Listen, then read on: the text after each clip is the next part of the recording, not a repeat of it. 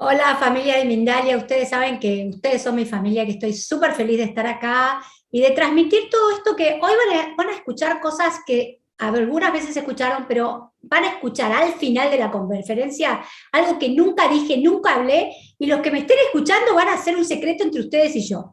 Y va a haber pocas personas o muchas, no sé, pero es un secreto y lo voy a contar al final de la entrevista. Bueno, les quiero contar un poco mi historia, por qué yo me dedico a la abundancia. ¿Qué, qué me hizo a mí, médica psiquiatra, psicoanalista, dedicarme a la abundancia? Yo vengo de una familia eh, muy rica económicamente, todos eran médicos, mi papá, mi mamá, mi hermana, mi cuñado, mi marido, éramos todos médicos. Como ustedes saben, o se habrán dado cuenta por mi acento, nací en la Argentina. Es un país que amo, que adoro, que es sumamente rico, pero lamentablemente la Argentina hace más de 30 años que sufre crisis económicas, hace 20 años que no crecemos como país, y cuando yo me recibí, yo voy a cumplir 60 el 8 de octubre, así que los que me quieran saludar, encantadas, el 8 de octubre voy a cumplir 60 años. Cuando yo me recibí, tenía 24 años, era muy jovencita, ser médico era tener el futuro asegurado. Era como ser médico ahora en Estados Unidos, en Francia, en Australia. Era una carrera muy difícil, pero cuando uno se recibía, uno sabía que podía vivir bien el resto de su historia. Estando en Argentina, y por algo elegí Argentina, yo creo que todo tiene un porqué y un para qué. Lamentablemente, eh, al poco, a los cuando mi hija tenía un año, con el sueldo de mi marido y yo no, no compraba un par de zapatos. El primer cumpleaños de mi hija, mi mamá me tuvo que regalar un par de zapatos porque no me alcanzaba para comprar un par de zapatos. Mi papá y mi mamá me tenían que ayudar económicamente porque éramos un matrimonio joven y vino una crisis terrible en la Argentina eh, y no, no podía comprar un par de zapatos. A partir de ese momento decidí que iba a estudiar y a ver por qué determinadas personas tenían éxito económico y otras no. ¿Por qué me pasaba lo que me pasaba? ¿Por qué yo siendo enormemente estudiosa, porque siempre fui muy estudiosa, adoré mi profesión, amaba trabajar con la gente, no tenía el dinero que necesitaba? Y ahí recorrí un montón de técnicas que estudié y que veía que en la medida que estudiaba me servían para determinadas áreas, la gente mejoraba un poco, pero al poco tiempo caían. Lo primero que hice fue estudiar psiquiatría y psicoanálisis, con lo cual entendí la importancia de los primeros años de vida y la importancia del padre y la madre para generar o no abundancia. El psicoanálisis eh, fue una técnica que fue absolutamente importante para mí, porque esa, madre y ese padre manejaban el dinero y la abundancia de una manera. Tenían creencias que eran absolutamente condicionantes en nuestra vida. El problema es que si uno no tiene la suerte, como tuve yo, de encontrar a alguien que nos muestre esas creencias, que nos haga ver, porque para el inconsciente nosotros somos títeres, nosotros creemos que decidimos las cosas, pero en realidad no es así. Les voy a contar un experimento que hizo Freud. Ustedes saben, yo soy psicoanalista. Freud eh, con Bernheim hipnotizan a una mujer una histeria, en 1810 en la Salpetriere, y le dicen, cuando termine, te sacan, la sacan del momento hipnótico y le dicen, cuando te levantes, vas a ir a una esquina y vas a abrir un paraguas. Entonces esta mujer la levantan del episodio hipnótico, va a la esquina, abre un paraguas, y cuando Berheim le pregunta el médico, ¿por qué abriste el paraguas? La mujer explica, mire, abro el paraguas porque acá hay goteras y puede llover. Es raro, pero es posible que llueva. ¿Qué mostró Bergen y Freud en ese momento? Que somos especialistas e-, en explicar lo que otros nos mandan a hacer pensando que es propio. Eso para mí fue un descubrimiento impresionante, porque me daba cuenta que muchas de las cosas que lograba o no lograba estaban absolutamente unidas con mandatos de los cuales yo no tenía la menor idea pero que cumplía como la mejor alumna, como la paciente de Bergen. Podés tener plata, no podés tener plata. El dinero corrompe, el dinero no corrompe. Ese fue mi primer abordaje a la problemática de la abundancia. Había órdenes que yo no sabía que cumplía y cumplía. Con el paso del tiempo, empiezo a estudiar eh, nuevas técnicas porque me daba cuenta que, por ejemplo, recibía pacientes que frente a las crisis económicas morían de infartos, se suicidaban.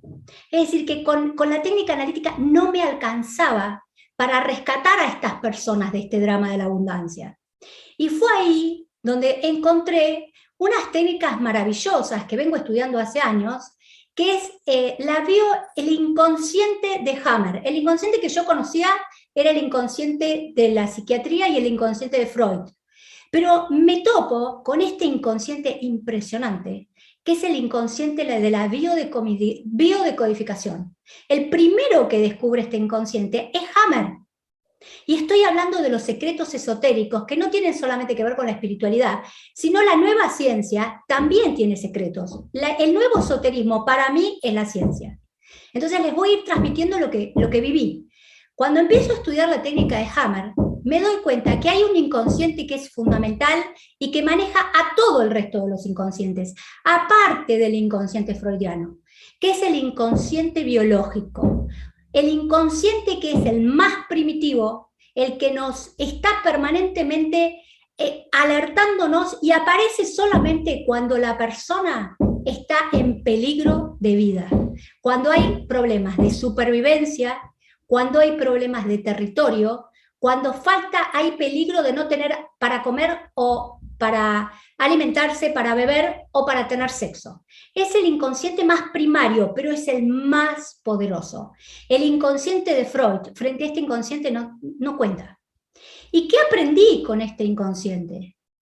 Que este inconsciente está absolutamente gobernado por el inconsciente ancestral, por la familia. ¿Y qué significa esto?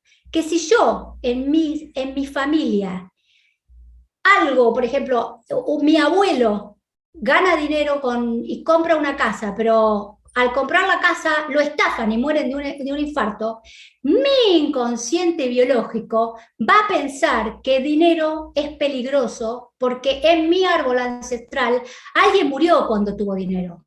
Entonces, a ver gente, quiero ser clara, ni que haga 27.000 mantras, ni que haga 10.000 cursos por todo el planeta, ni que haga 30 años de psicoanálisis, si yo no le sé hablar a ese inconsciente que no entiende la palabra, entiende solamente los actos que tienen que ver con los sentidos, entiende lo que, lo que ve, lo que huele en especial, lo que puede escuchar, pero no entiende el sentido. Entiende lo, lo, entiende lo que puede tocar, lo que puede, se le cae encima. Si yo no le hablaba a ese inconsciente ancestral y biológico y no entendía por qué ese inconsciente que yo le pedía, quiero ganar dinero, quiero ser exitosa, quiero ser una buena médica, me decía, no Cecilia, vos no podés ganar dinero, vos no podés ser exitosa, vos tenés algo que nunca te va a permitir llegar. ¿Por qué? Porque en la historia de mis ancestros, en el caso mío, mi familia, el dinero produjo la separación de mis padres, produjo distanciamiento del clan, produjo separación entre las familias, produjo mucha tristeza en mi madre. Entonces, obviamente, hasta que yo no entendí primero que el inconsciente me estaba protegiendo, en realidad, porque dinero era igual a desgracia, a desunión, hasta que yo no hice consciente ese primer mandato que me manejaba la vida, no pude nunca adquirir abundancia. Por otro lado, estudié mucho las historias de mis ancestros, porque si en un clan ustedes nunca tuvieron dinero, no pueden tener pareja, tienen dinero y lo pierden, ustedes tienen que ir a estudiar qué pasó con los ancestros, qué pasó cuando en el clan eh, hubo dinero, hubo una tragedia, hubo una desgracia, alguien murió, alguien se fue, perdieron el territorio, o lo contrario. Y, y esto les va a parecer sumamente sorprendente. Todos fuimos pobres, pero todos vivimos hasta los 80, 90 años.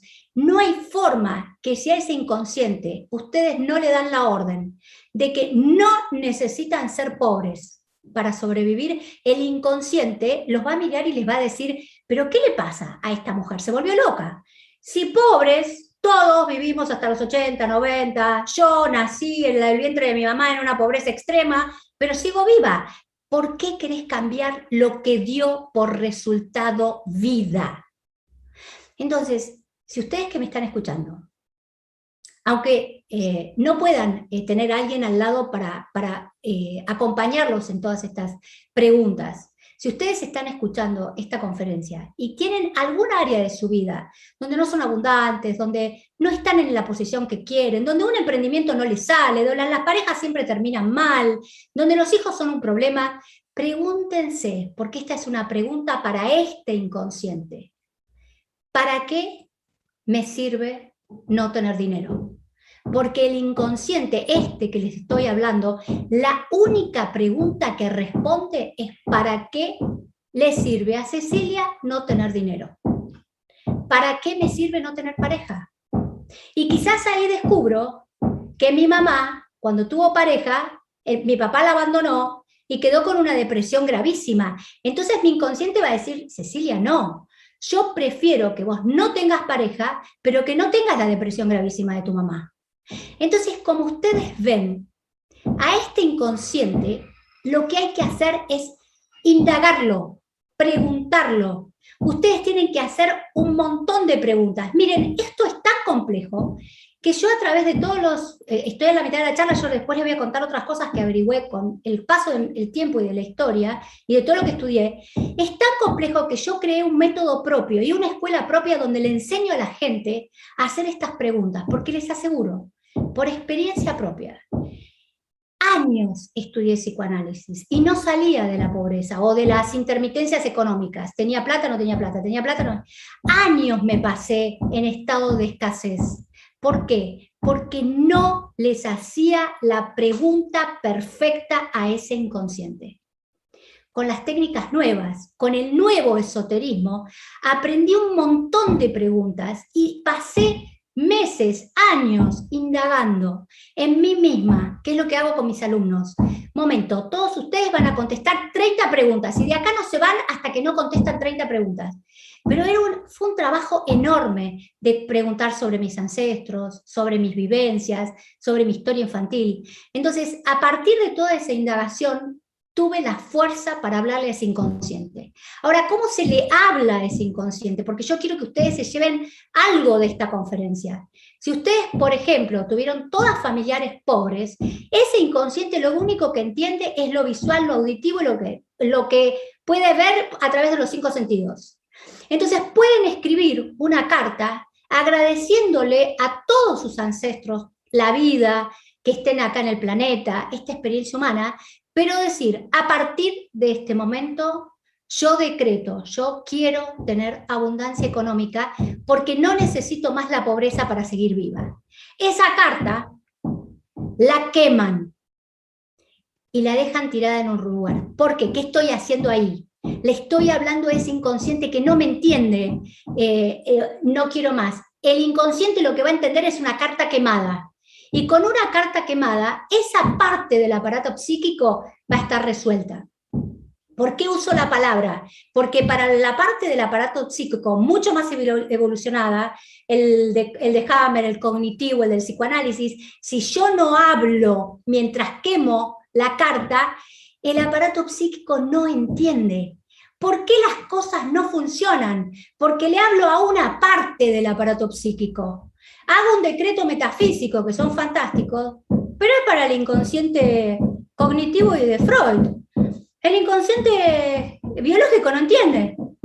En vez si yo hago un acto, que el primero que hablo de esto es Jorodowski, eh, yo aprendí esta técnica de, neurodecodificación laboral, yo tengo que hablarle a los cuatro inconscientes. Hasta ahora vimos el inconsciente eh, biológico, el inconsciente de la palabra de Freud, el inconsciente de Hammer, que es el inconsciente que está unido a los ancestros. Le estoy dando un ejemplo, pero para hablar a ese inconsciente, con un pequeño acto, por ejemplo, acá importan mucho las creencias, si en mi familia eh, decían, ¿vos qué te crees? ¿Que el dinero crece de los árboles? Yo lo que tengo que hacer es primero hablar y decir, a partir de este momento yo considero que el dinero crece de los árboles. Voy, cuelgo plata en, en, el árbol y cuando voy a comprar agarro el dinero y digo, el dinero crece de los árboles. ¿Por qué? Porque estoy confundiendo al inconsciente. No sabe qué hacer. ¿Cómo? ¿Crecen de los árboles? Era una creencia que me generaba pobreza. Y ahora yo digo, sí, crecen de los árboles. Voy, miro que hay dinero en los árboles y digo, el dinero crece de los árboles, como diciendo, el dinero viene fácil. Entonces el inconsciente, que es enormemente obediente, inocente, no pregunta si está bien o mal lo que digo, va a empezar a creer que el dinero puede venir, esa creencia que me limitaba, yo la voy a convertir en una creencia que me facilita la abundancia. Como ustedes ven, estas técnicas no se pueden explicar así tan fáciles, pero si ustedes logran encontrar a alguien que los ayude a hablarle a su inconsciente, les aseguro que su vida cambia. Siguiendo mi recorrido y aprendiendo nuevas cosas, los humanos tenemos ocho planos, esto lo dice Garnier, hay ocho planos de existencia en el humano. Uno es el físico, donde está el inconsciente biológico, otro es el emocional, el de Hammer. El mental, acá tenemos, acá tenemos que ver a los las neurociencias y las, la, la parte del inconsciente cognitivo, que también le tengo que hablar a ese inconsciente cognitivo, que es el nuevo que vamos a ver ahora, porque el de la palabra ya lo vimos, es el de Freud. El inconsciente cognitivo lo descubre Taberg y eh, los neurocientíficos, psicólogos, psicólogos muy buenos, eh, Hahnemann y Taberg, eh, ¿qué descubren ellos? Que si yo a la mente no le doy una estrategia, no le doy una meta, ¿dónde está Cecilia ahora? Cecilia ahora está en un estado de carencia, de pobreza, no tiene plata, tengo deuda. Primero tengo que decir dónde quiero estar, el estado deseado. ¿Dónde quiero estar? El estado deseado. Quiero tener dinero para pagar las deudas. A ese inconsciente, que es el inconsciente más evolucionado, le tengo que dar pasos.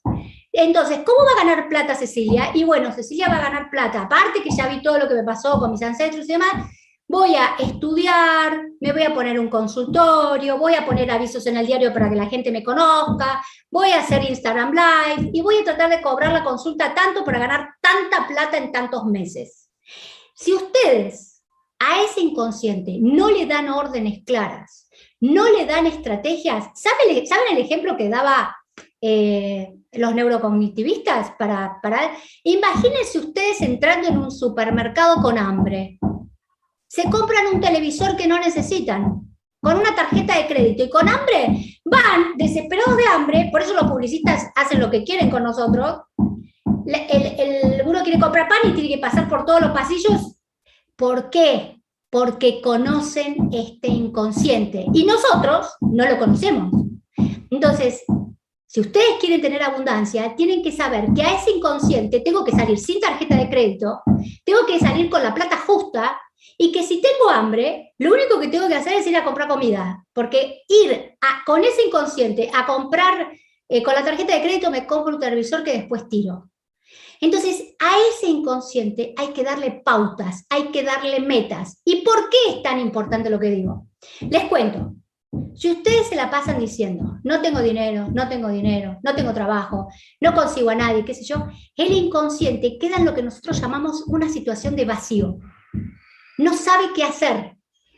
No tengo. El inconsciente dice, ¿qué hago? Entonces, ¿qué va a hacer? Va a buscar atrás información. ¿Y qué información busca? Cecilia dramática. Entonces, no solamente no voy a tener plata, sino me va a poner que mi marido me va a dejar, mis hijos se van a pelear conmigo. ¿Por qué? Porque al vacío, el inconsciente que les estoy hablando lo llena con conflictos. Va a ir a lo que más impacta en la mente, que no son los logros, son los conflictos. Entonces, ¿por qué la gente viene y me dice, doctora, me quedé sin trabajo, pero aparte mi marido me dejó y mi hijo se drogó y qué sé yo? Porque el inconsciente este va a llenar con lo que sabe, y lo que sabe son los conflictos. Entonces, ni bien ustedes tienen un problema, lo primero que le tienen que hacer al inconsciente es ponerle una meta positiva. No me importa si hoy no tengo trabajo. No voy a repetir 10.000 veces que tengo trabajo, porque al inconsciente lo dejo en estado de desesperación y vacío. Voy a decir, yo quiero un trabajo que me pague tanto, y lo voy a repetir 20.000 veces por día yo quiero un trabajo, yo quiero una casa. No voy a decir, no tengo casa, no tengo casa. No, porque así no trabaja el inconsciente.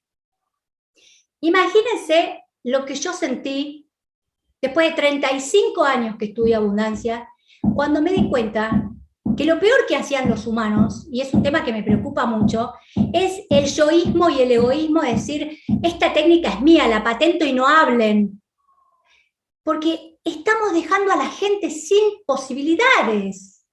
Esto que uno descubrió Hammer, otro Freud, otro Tabernet, otro Nilda Avellaneda y Pablo Mazán, esto, esta información se la tiene que dar en conjunto a la gente, porque así, en vez de tener una posibilidad de un 25% de curación, tengo una posibilidad de un 70% de curación. Por eso en mi método, yo le digo al mundo, mira, esto lo dice eh, Hammer, esto lo dice Nila Avellaneda, esto pero a mí no me importa asociarme con nadie, ni tener la bandera de yo soy psicoanalista y los psicoanalistas no, no, no estamos con otros.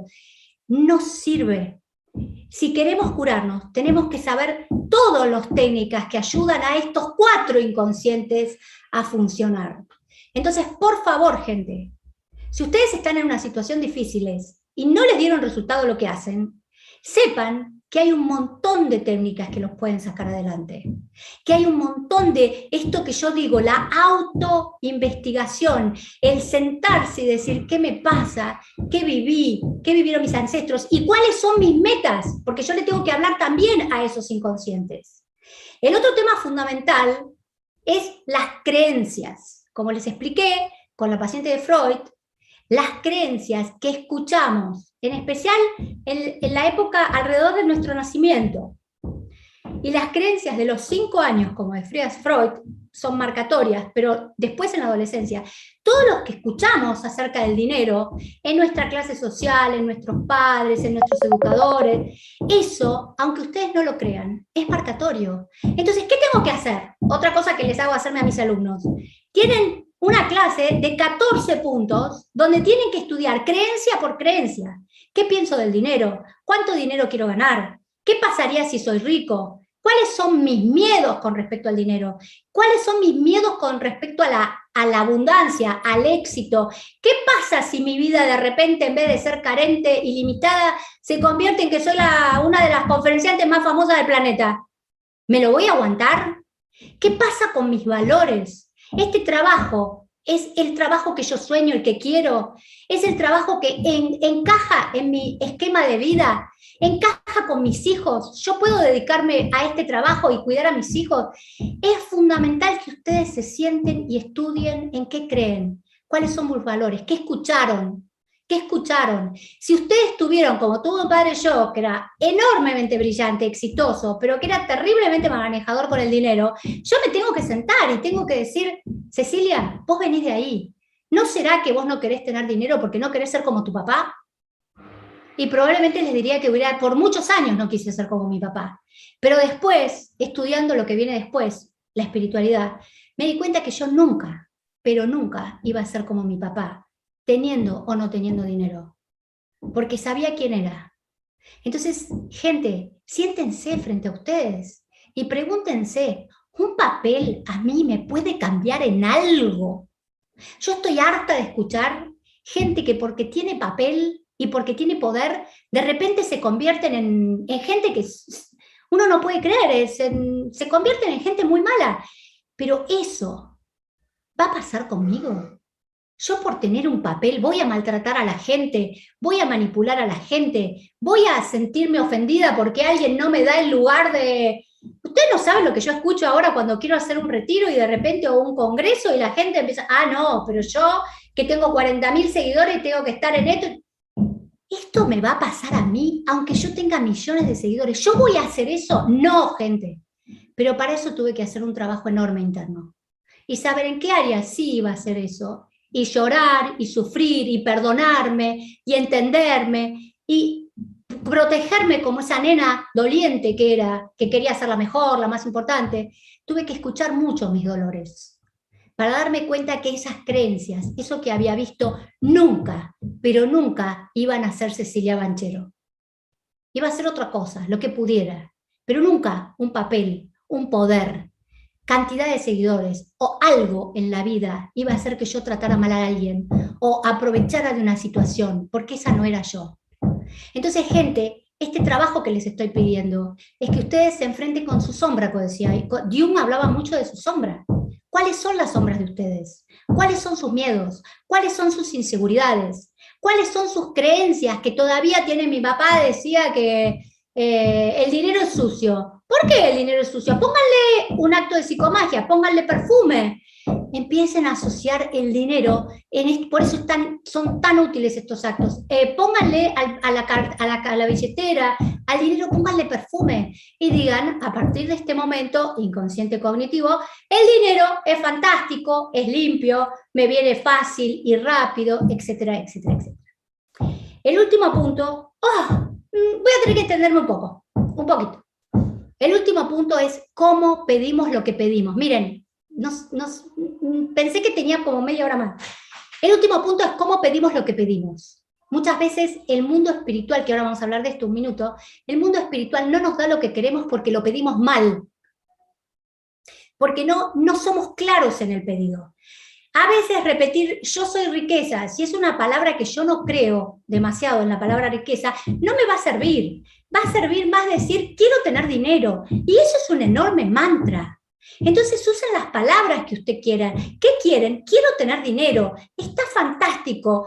Una vez que vos decís, quiero tener dinero, quiero tener un trabajo nuevo, quiero tener una profesión que me guste, lo que tienen que hacer, y esto los metafísicos y el mundo espiritual fueron los primeros que, sin hablar de este inconsciente biológico, sabían cómo se maneja la creación. Y acá empieza mi mundo espiritual.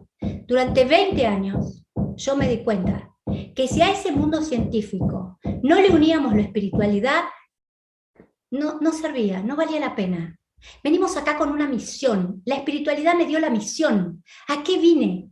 ¿A qué vine a servir en quién? ¿A quién vine a ayudar? Me dio la misión, me dio mi propósito de vida, inclusive frente a la muerte misma. Porque ustedes saben que yo estuve frente a la muerte. Sin embargo, dije, el tiempo que me toque, mi propósito y mi misión va a ser rescatar gente, ayudar gente, transmitir mis conocimientos. Y no importa el tiempo que me quede, porque tampoco importa. Entonces, la espiritualidad me dio eso. La espiritualidad te da el propósito, te da la misión. ¿Con qué? ¿Cuál va a ser tu gota? Que es única, es marcatoria. ¿Cuál es la gota? ¿Cuál es la huella que vos? Y no me mires como yo que no tengo... No, sí, vos. Porque Dios a vos no te creó para que no dejes huella. Y no importa si tenés primario completo, en dónde trabajás, si te crearon y si estás acá, es porque vos venís a cambiar el mundo. Entonces te pido, fíjate, ¿cuál es tu huella? ¿Qué le, ¿Qué le, vas a dejar al planeta? ¿Por qué el planeta cuando vos te vayas va a decir, Cecilia falta, Juana falta, José falta? Todos los que estamos encarnados acá somos dioses creadores. Todos venimos a dejar marca. Por favor, no pienses que porque vos no sos rica, no sos exitosa, no sos famosa, no venís a dejar una marca increíble en este planeta. Entonces la espiritualidad me dio eso, me dio para a dónde tengo que ir, a quién tengo, cómo tengo que ayudar al otro.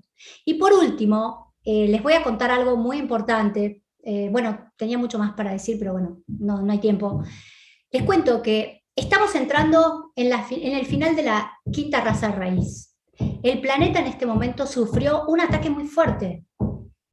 Ahora voy a hablar de esoterismo el planeta sufrió un ataque muy fuerte, porque no tiene que ver solamente con este planeta. A nivel cósmico hay luchas muy poderosas. Nosotros, los que estamos encarnados acá, estamos librando batallas enormes. ¿Por qué? Estamos terminando la quinta raza raíz. Nuestro ADN desde el 2012 empezó antes, en el 2007, a cambiarse. En este momento, aunque ustedes no lo crean, no tenemos siete chakras. Un día a me encantaría que Mindalia me, me, entreviste y que cuente todo lo que sé. Que por supuesto no lo sé yo, lo sé a través de mi maestra, pero yo sé que esto es verdad, por eso lo estoy diciendo. En este momento nosotros tenemos 20 chakras activos. 20. Y para el 2024 vamos a tener que tener 36 chakras activos. Y el hombre va a tener que abrir 64 chakras. ¿Y por qué me importa esto a mí hablando de abundancia? Porque la apertura de los chakras, el planeta entrando en, una, en la quinta dimensión, el planeta acelerando como el ser, va a imponer que nosotros activemos algo que se llama la percepción extrasensorial, la telepatía, la clarividencia, todas esas cosas que algún día me encantaría enseñarles. Porque como les cuento, yo nunca pedí nada de eso y a mí el mundo espiritual, como siempre dije, me lo encajó. Yo era, tenía 33 años, era psiquiatra, médica legista, psicoanalista, Sin embargo, de repente empecé a saber un montón de cosas, tenía precogniciones, sabía lo que iba a pasar, tenía simulcogniciones, mi hija estaba sufriendo y yo, ¡ah! ¿qué pasó? Yo no lo pedí, me lo dieron. Pero como me lo dieron y lo verifiqué en mí, les cuento, a ustedes hoy, 2021, esto les va a empezar a pasar, porque tiene que empezar a pasar. Y ustedes tienen que aprender también a manejar la telepatía, la clarividencia, a que no les digan, no les importe que te digan, esta está loca. No, esto es lo que el humano va hacia. Y termino con esto porque ya no me dejan hablar termino con esto. Miren, gente, nosotros somos dioses creadores. Entonces, ¿qué vida querés crear? ¿Qué vida querés para vos? ¿Qué vida querés para tu país, para tus hijos? Sentate, escribí, decretos metafísicos, escribí, pinta mandalas, hacete Dios creador. Porque te aseguro que en este momento, 2021, con la aceleración del planeta, no tiene la vida que quiere el que no quiere porque en este momento hay cantidad de información, nos están bajando informaciones impresionantes sobre el poder que tenemos y todos esos rayos metafísicos que están bajando, que no tuve tiempo de contarlos, ahora hay 18 rayos bajando en el planeta en vez de 7, esos rayos nos dan el poder de crear. Entonces, eh, no tuve mucho tiempo, pero si ustedes tienen dudas, preguntas, por favor, no duden en escribirme. Estoy acá, me quedé en este planeta porque me podría haber ido en el 2012, después en el 2018, y ahora me quedé solamente para ayudarte a vos, a ese ser creador, a que liberes todo tu potencial y tengas la vida que quieras. Gracias por tu tiempo. Gracias. Cecilia, muchas gracias por compartir con nosotros conocimientos tan valiosos, por compartir... Ah, información de, esta, de, de este tipo. Es un placer para mí poder estar acá contigo y contarle a quienes están detrás de las cámaras en las diferentes plataformas que estamos a punto de empezar el segmento de preguntas y respuestas. Muy importante para los que nos acompañan por medio del chat de YouTube es que para participar en el chat debes estar suscrito. Te quiero leer, así que haz clic por allí en el botoncito de suscripción. También tengo algo súper interesante para contarles y es que si tienes conocimientos de OBS y tienes equipo propio, ahora puedes colaborar como presentador de Mindalia Televisión. Puedes mandar tu currículum vitae a contacto mindalia.com y puedes ser la cara visible del conocimiento que se transmite a diario por Mindalia.com. Ahora sí, vamos a empezar por acá con las preguntas que tenemos para la doctora Cecilia Banchero. La primera intervención la hace Débora Ubiña por medio del chat de YouTube. Ella nos acompaña desde, desde Argentina, perdona, y nos cuenta que en este momento no tiene trabajo, que si hay algún mensaje que le puedas dar. Vuelve la cámara a ti y el micro también. Perfecto. Eh, ¿Cómo se llama eh, la chica? Débora. Débora, eh, mira, yo lo que te sugeriría, estos, estos vivos que yo hago, siempre les sugiero a la gente que agarren papel y lápiz. Eh, lo que te sugeriría, Débora, volvé a escuchar este micro, este, esta entrevista y hacete las preguntas. ¿Qué pasó con mi mamá? ¿Qué pasó con mis abuelos? ¿Qué pasó durante el tiempo que estuve gestando? ¿Cómo fue mi vida? Cuando tuve mi primer trabajo, eh, algo malo pasó. Eh, me separé, mi novio me dejó. Es decir, es muy importante que vos empieces a ver primero las situaciones que pueden explicar para qué tu inconsciente está prefiriendo que vos no tengas trabajo a que vos seas feliz. El inconsciente ahora te está protegiendo. Entonces lo que tenés que averiguar es para qué. ¿Por qué? ¿Para qué y por qué? En tu historia, ¿qué pasó? Que cuando vos tuviste trabajo o dinero o éxito, algo malo sucedió. Mi novio me dejó, mi mamá se murió, eh, mi papá se fue de la casa. Entonces el inconsciente está diciendo, no, mejor que Débora no tiene trabajo. Porque acuérdense que el inconsciente biológico tiene una sola forma de defendernos. Lo que nos hace mal desaparece. Entonces, si el trabajo está asociado, cuando empecé a trabajar, mi novio me dejó, mi mamá se murió, mejor es que Débora no trabaje más con lo cual me ahorro de sufrir lo que sufrió Débora cuando trabajaba. O si mi mamá, cuando yo nací, que era un proyecto de vida, dejó de trabajar, se quedó en la quiebra, mi papá lo dejó, cada vez que algo nuevo nace, un trabajo es un hijo para uno. Uno lo concibe, lo gesta y lo da luz. Cada vez que uno tiene un emprendimiento, un trabajo, un salario nuevo, algo malo pasó en la historia de mi mamá, en especial los meses de concepción, y el inconsciente va a decir, mira, no, ¿sabes qué? Tu mamá le fue mal, pero sigue viva. Entonces, a vos, entonces ahí es donde vos tenés que hacer un acto de psicomagia, escribir, porque es el único que puede enseñar, escribir, a partir de este momento, Débora no necesita más vivir en la carencia o la falta de trabajo. más esa carta, es muy importante si podés ponerte una vela. Cuanto más actives el inconsciente, los sentidos, ponete una vela, ponete un incienso. Escribí y sentí el olor del papel quemado. Esto hace una orden. Ustedes imagínense, si yo le estoy hablando con ustedes y agarro un papel y lo rompo, ¿yo les tengo que explicar algo a ustedes? Mindalia me hace, un contrato. Agarro el papel de Mindalia y hago así. ¿Yo les tengo que explicar algo a ustedes? No les tengo que explicar nada. Ustedes saben que esto se rompió. El único idioma que entiende ese inconsciente es este. Otro no. Entonces, sentate y después sí usa toda la espiritualidad. Sentate a hacer decretos. Miren, el mapa de la abundancia, ¿saben por qué no resuelve cuando yo hice tantas veces el mapa de la abundancia y lo hacía mal? Estudié neurociencia y el mapa de la abundancia es un, elemento potentísimo, la visualización de lo que queremos, es súper potente. ¿Cuál es el problema? ¿Por qué está mal explicado desde la metafísica? Porque en el mapa de la abundancia, que lo pueden hacer con naranja o con amarillo, ustedes tienen que poner cuatro cosas solamente. Cuando ponen mucho el inconsciente no entiende, se confunde. Ponen trabajo, amor, eh, viajes, eh, un auto. Cuatro cosas solamente. En el centro, esto lo explica la neurociencia, si en el centro del, mapa de la abundancia no está la foto de ustedes, el inconsciente no entiende que eso va para ustedes, va para otros. Y a mí me pasó mil veces. Yo quería un auto y le conseguía un auto a mi hija, le conseguía un auto a, un paciente mío, pero no era para Cecilia. ¿Por qué? Porque el inconsciente, aunque yo pegaba un montón de cosas, no ponía en el centro la cara de Cecilia. Entonces, si vos querés algo, Débora, pone tu foto, pone eh, un trabajo, lo que quieras ganar. Y otra cosa que esto es un secreto de los cabalistas. Los cabalistas los hacen hace miles de años y ahora la física cuántica, Jean-Pierre Garnier, lo hace antes de dormir. Y a la mañana lo primero que tenés que hacer es visualizar lo que soñás. La visualización tiene que ser con todos los sentidos. ¿Querés una casa? ¿Querés un trabajo? Te dormís y te acostás y te levantás, visualizás, la visualización es súper potente, lo sabe la neurociencia ahora. Entonces, visualizar lo que soñás, pero aparte, los cabalistas tienen un secreto que yo se los iba a compartir porque me parece fantástico, yo lo estoy haciendo, es impresionante. Antes de dormir y por 40 días mandan a, eh, a los planos superiores su alma a que esa alma resuelva el problema.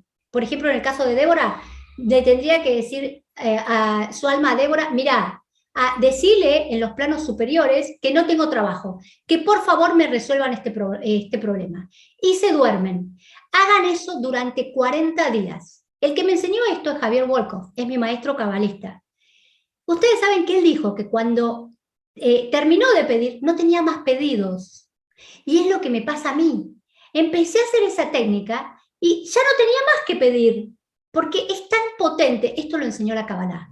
Entonces creo, Débora, haberte ayudado, decretar, repetir frases, mantras, pintar mandalas.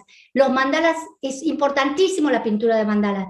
Ustedes, quiero un auto, repetir, quiero un auto, yo soy riqueza o yo soy abundancia. Imagínate, vete en el auto y pinta mandalas con dos colores, amarillo y naranja. Ya sé que hay otra pregunta, pero quiero, quiero amarillo y naranja. Débora, pinta mandalas desde la mañana a la noche. Los mandalas son informaciones que tiene nuestro alma. Esto me lo enseñó Gautama una noche a mí. No digan que estoy loca, puedo estar loca, pero un día yo lo vi a Gautama, me levanto en un WhatsApp y lo abro los ojos y veo que Gautama estaba mostrándome un montón de mandalas. Cuando le pregunto a mi maestra si estaba delirando, pero yo dije, qué delirante inteligente, ver 10.000 mandalas que iban corriéndose, ella me explicó que nuestro yo real está conformado por mandalas. Entonces que cuando nosotros pintamos un mandala, esto le enseño yo a mis alumnos, activamos información. Entonces no importa el mandala que encuentres, anda y píntalo. Píntalo con estos colores y repetí, yo soy riqueza, yo soy dinero, yo soy abundancia. Se activa información. Los mandalas son informaciones de nuestra alma. Miren si será importante. Gracias, gracias por esa respuesta. Monza está en España y por medio del chat de Facebook Pregunta, ¿podrías por favor repetir exactamente la carta para cortar la carencia ancestral. Ya hice una de pareja, la quemé y veo que funciona. Pues sin duda, todo lo que yo les explico, gente, yo siempre le digo a mis alumnos que no hay una pregunta que reciban que yo no haya probado científicamente la validez que tuvo. No solamente por lo científico, sino por lo que hizo en mí. No hay una pregunta. Sin duda, básicamente hay dos cartas. Pueden buscarlas en internet. Están en internet por todos lados. Son cartas de corte con los ancestros, que eso es una ceremonia, que está muy bien que lo hagan, donde nos despedimos de todos los ancestros, les agradecemos todos lo que nos dio, que estamos vivos, pero le decimos, a partir de este momento te libero y me libero, los libero y me libero. Si el problema es con mi papá, yo puedo hacer una carta de corte con mi papá, como la que hice yo. Es decir, eh, le agradecí todo, porque gracias a él también soy enormemente creativa. Los ancestros nos dejan muchísimos dones. Gracias a ellos sobreviví un montón de crisis. No es cierto que los ancestros nos dejan solamente cosas malas. Eso es otro error que hay que erradicar. Yo le tengo que dar gracias a mi papá, porque gracias a él yo estoy acá hoy hablando. Yo tengo hijos, nietos. Entonces yo bendigo a mi papá y fue mi gran maestro. y mi mamá también, con todos los dramas que tuvieron. Pero entonces, ¿qué hago? Agradezco primero a ese ancestro que también está vivo en mí. Porque mi papá resucitaba de las cenizas. Y eso soy yo. Entonces agradezco lo que me da todos mis ancestros, hayan sido lo que hayan sido. Y después le digo, a partir de este momento te libero o los libero y me libero. Agarro esa carta y le voy a hablar al inconsciente biológico, porque lo dije en voz alta. A partir de este momento te libero y me libero. Agarro la carta, la quemo y le hablo al inconsciente biológico. Eh, tenés cartas de corte, tenés cartas de duelo. Muchas veces la gente está en profundo duelo, por eso no puede generar abundancia. Lo dejó el marido, lo dejó el novio, perdió la mamá, perdió el papá. Entonces es muy importante hacer cartas de duelo, donde tenemos que saber que es una pérdida. Eh, hay una, hay un, un acto de psicomagia que a mí me encanta, es Daniela Avellaneda. Ella, en la ceremonia de duelo, se las digo cortitas, tengo tiempo, si tengo unos minutos, eh, cualquier situación de duelo, pérdida de un trabajo, una persona que me dejó, un padre que extraño demasiado, porque a veces no tenemos eh, la motivación. Es muy común, esto yo lo veía como psicoanalista, que muere mi mamá o muere mi papá, que eran los motores de mi vida, y yo no, no empiezo a no tener trabajo, no me interesa lo que hago, no me gusta mi misión. ¿Por qué? Porque estoy en un duelo muy profundo. Entonces, un acto muy sencillo y súper poderoso. Prendan una vela, ponen una foto suya, tiene que ser una foto de ustedes, y una foto de la persona que ustedes tienen que separarse por duelo, que puede ser porque nos dañó o porque lo amamos demasiado. Entonces, si no tienen foto, si es un abuelo que estafó a todo, a todo a medio país y yo no quiero tener dinero porque no me quiero parecer ese abuelo, ponen el nombre. Ella dice, cada tres horas van separando la foto de ustedes de la foto de la persona querida, o amada o odiada. La van separando.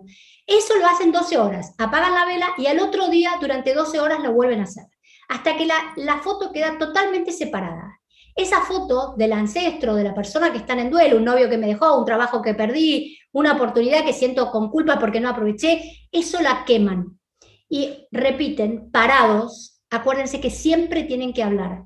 A partir de este momento te libero y me libero y tengo toda la fuerza para conseguir una nueva pareja, un trabajo, lo que sea. Por favor, eh, hay muchísima información en Internet. Eh, pueden contactarse conmigo si quieren, pueden preguntarme. Mm, no, por favor, lo único que les pido es no se desesperen, no pierdan las esperanzas, siempre se puede, los quiero, un beso a todos y gracias por estar.